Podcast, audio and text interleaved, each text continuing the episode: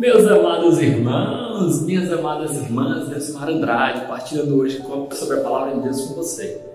Vamos pegar a nossa Bíblia, nossa palavra de Deus e meus irmãos, claro, mesmo escutando a palavra encarnada é fundamental o seu contato direto com a palavra de Deus. Mesmo que você não veja agora, que em outro momento você possa pegar a palavra de Deus. Ou, quem sabe, você já poderia pegar agora e ler Lucas, capítulo 11, versículos de 1 ao 4, junto conosco. O Senhor esteja conosco, Ele está no meio de nós. Proclamação do Evangelho de Jesus Cristo segundo Lucas.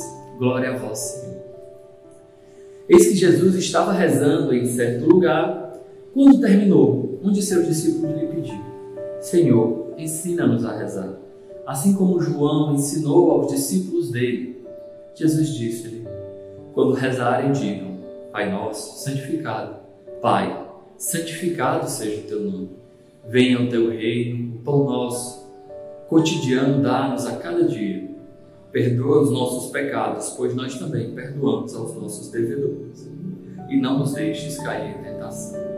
Palavra da nossa salvação, glória a vós, Senhor. Meus irmãos, o Evangelho de hoje mostra Jesus ensinando os, os seus a rezar. Mas no começo fala que os discípulos, os apóstolos, pediram a Jesus que ensinasse eles a rezar, porque viram o fervor com o qual Jesus rezava.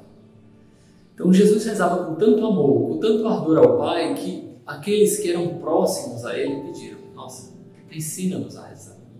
Quem dera, meus irmãos, minhas irmãs, que nós também pudéssemos ter essa experiência. Imagina se nossos pais, os nossos irmãos, os nossos filhos, os nossos amigos víssemos rezando com tanto fervor que eles quisessem. Nossa, eu também queria rezar assim.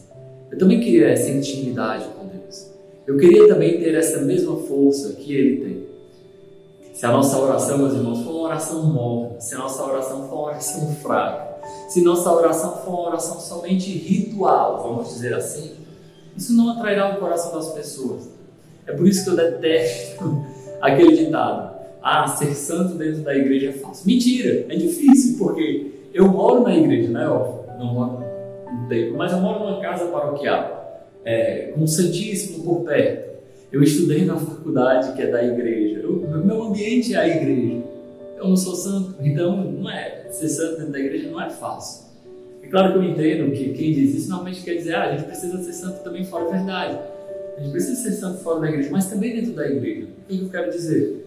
Você entrando na igreja, tem aquela postura reverencial, o dom do Espírito Santo que a gente pode pedir é o dom da piedade. Porque quando nós rezamos com piedade, com amor, com devoção, não pieguismo cheio de rituais ou mini rituais, né? mas aquela piedade reta que nós coloca o nosso coração em direção a Deus, aquilo dali evangeliza a comunidade.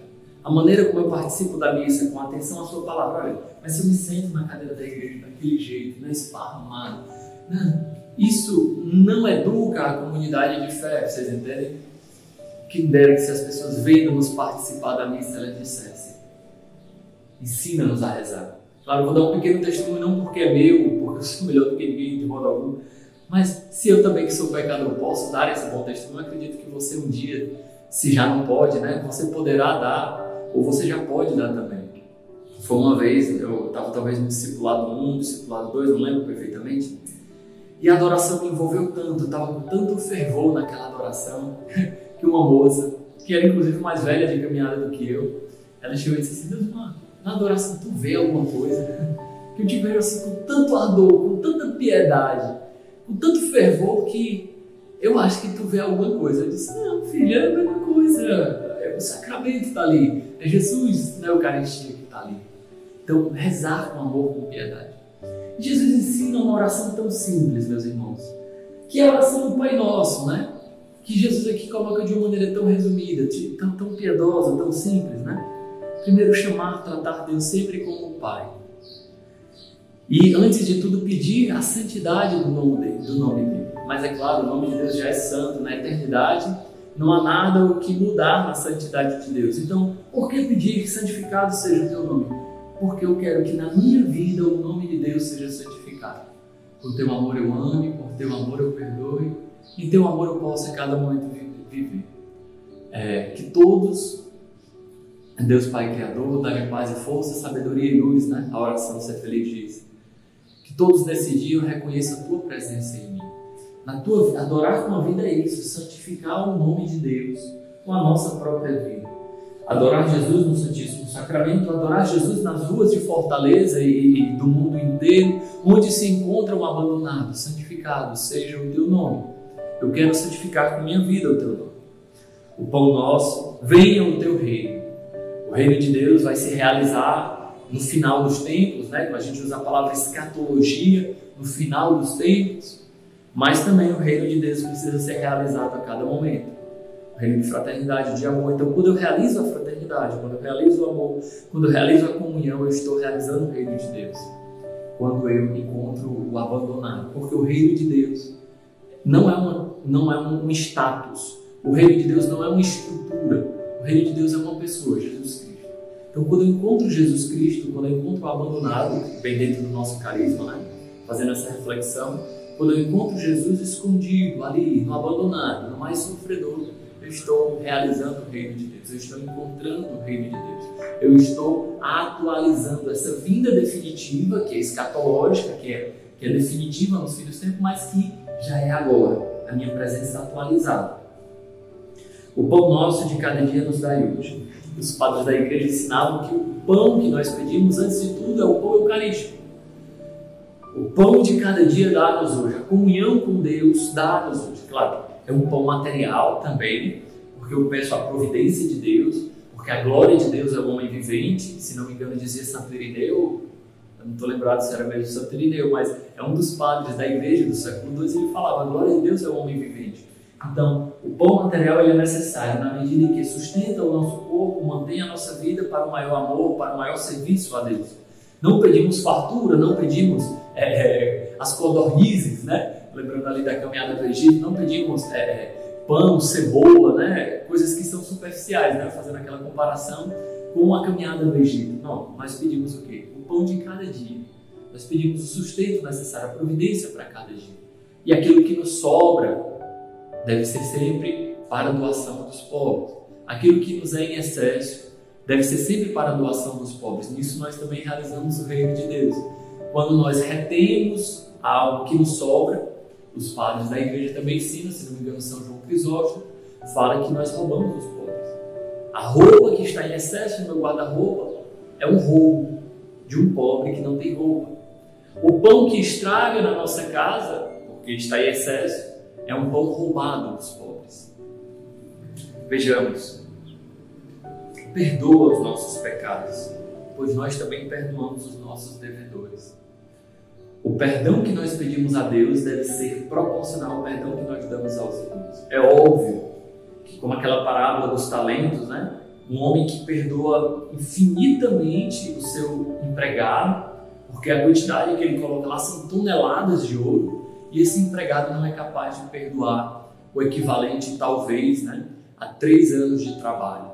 Três anos de trabalho é muito tempo, né? São trezentos e tantos denários, é muito tempo.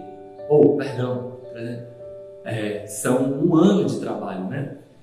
É muito tempo, mas é um, é um valor viável de se pagar. Então, ele que foi perdoado toneladas de ouro não é capaz de perdoar o seu irmão. Mas é proporcional não no sentido da qualidade, porque o que nós perdoamos, o que nós recebemos de Deus é o perdão dos nossos pecados. E, portanto, uma dívida eterna, porque se eu vivo conforme o pecado, a minha condenação ela é eterna, ela não é temporal, ela não é passageira. E aquilo que eu perdoo aos meus irmãos é algo temporal, eu perdoo uma dívida, eu perdoo algo que ele fez contra mim, algo que é temporal, mas deve ser proporcional no mesmo sentido de como eu sempre peço perdão a Deus, eu sempre devo perdoar o meu irmão. Nesse sentido, o perdão humano ele é, entre aspas, sacramento do perdão divino. Do mesmo modo que perdoar, eles ser-lhe-ão perdoado. Do mesmo modo que lhe retiver, ser-lhe-ão retidos. Então, é proporcional nesse sentido. Claro, o perdão que Deus nos dá é infinitamente maior. E é exatamente a, a consciência dessa liberalidade de Deus com o qual Ele nos perdoa que deve nos dar um coração livre para perdoar muito mais e não nos deixes cair em tentação. Meus irmãos, se nós rezamos todos os dias, não nos deixes cair em tentação, nós não podemos ficar paquerando com o pecado. Rezamos que o Senhor nos perdoe, rezamos que o Senhor nos livre da tentação, mas nós ficamos ali, com o pecado no bolso, se é que vocês me entendem. Ficamos a cada dia paquerando com o pecado, andando na beira do abismo, só esperando o vento maléfico nos empurrar para cair no abismo. Não, meus irmãos. Se nós temos medo do abismo do pecado, nós não devemos nem olhar a sua profundidade, devemos andar longe dessa beira. Falando ainda sobre essa vida de oração, meus irmãos, minhas irmãs, eu queria trazer uma reflexão para você. Uma vez conversando com uma pessoa, ela disse assim: Desmar, eu comecei a treinar, eu comecei a malhar e eu não vejo resultado nenhum. E eu, tá, ok. Faz quanto tempo? Ela, três semanas que eu malho. Tá. Tem perseverança. E ela perseverou. Depois de quatro meses, ela passou e disse: Não, os resultados são muito poucos. Aí eu, pai, eu fiquei refletindo sobre isso. Você começa a treinar na academia, fazer algum esporte, você passa um tempo, você, o seu corpo não mudou, é, você não teve resultados, mas porque você acredita, você continua. E, e às vezes passam meses e você não nota algo de diferente. Mas vai chegar um momento, meus irmãos, minhas irmãs, que você vai notar que muita coisa muda. Seus hábitos, sua maneira de tratar as coisas, porque você tem uma vida um pouco mais centrada, a sua alimentação gradativamente muda. Vejamos, você tem mais disposição, você está menos estressado. O que, que isso tem a ver com a vida de oração, meus irmãos? Nada, só queria me mostrar aqui treinando, estou brincando. É a mesma coisa na vida de oração. Você começa a rezar, você não nota uma mudança eficaz. Você passa às vezes meses rezando e continua talvez apegado aos mesmos pecados, com a mesma vida desregrada, com dificuldades de tratar com seus familiares, arrogante, você continua pecador. Mas porque você acredita, você continua. E um grande erro é nós abandonarmos a vida de pecado, seja por qual desculpa for. Às vezes até o pecado, ah não, mas eu estou em pecado, não mereço viver uma vida na graça, eu não vou mais para a missa porque eu estou no pecado, porque eu não posso comungar. E aí, perto da palavra, você acaba jogando a criança junto com a água suja, você acaba perdendo tudo. Não, perseverança, meus irmãos. Nunca abandonar a vida de pecado, mesmo com. Oh, perdão, pelo amor de Deus. Nunca abandonar a vida de oração, mesmo no pecado. Óbvio que a vida de oração deve nos exigir de nós uma mudança no pecado, mas é uma luta. E se você abandona a vida de pecado, essa luta vai ser perdida. Se você persevera na oração, em algum momento você vai notar, nossa, muita coisa mudou. Você vai notar isso. E é claro que essa mudança ela também não é perceptível, é como o nosso fio de cabelo, que vai crescendo a cada dia. O fio de cabelo não cresce de uma hora para outra. Mas às vezes você só nota que o cabelo está grande com meses depois. Você entende? Então, meus irmãos, peçamos ao Senhor, Senhor, ensina-nos a rezar. Ensina-nos a rezar. Louvado seja nosso Senhor Jesus Cristo, para sempre seja louvado. Um grande abraço, meus irmãos.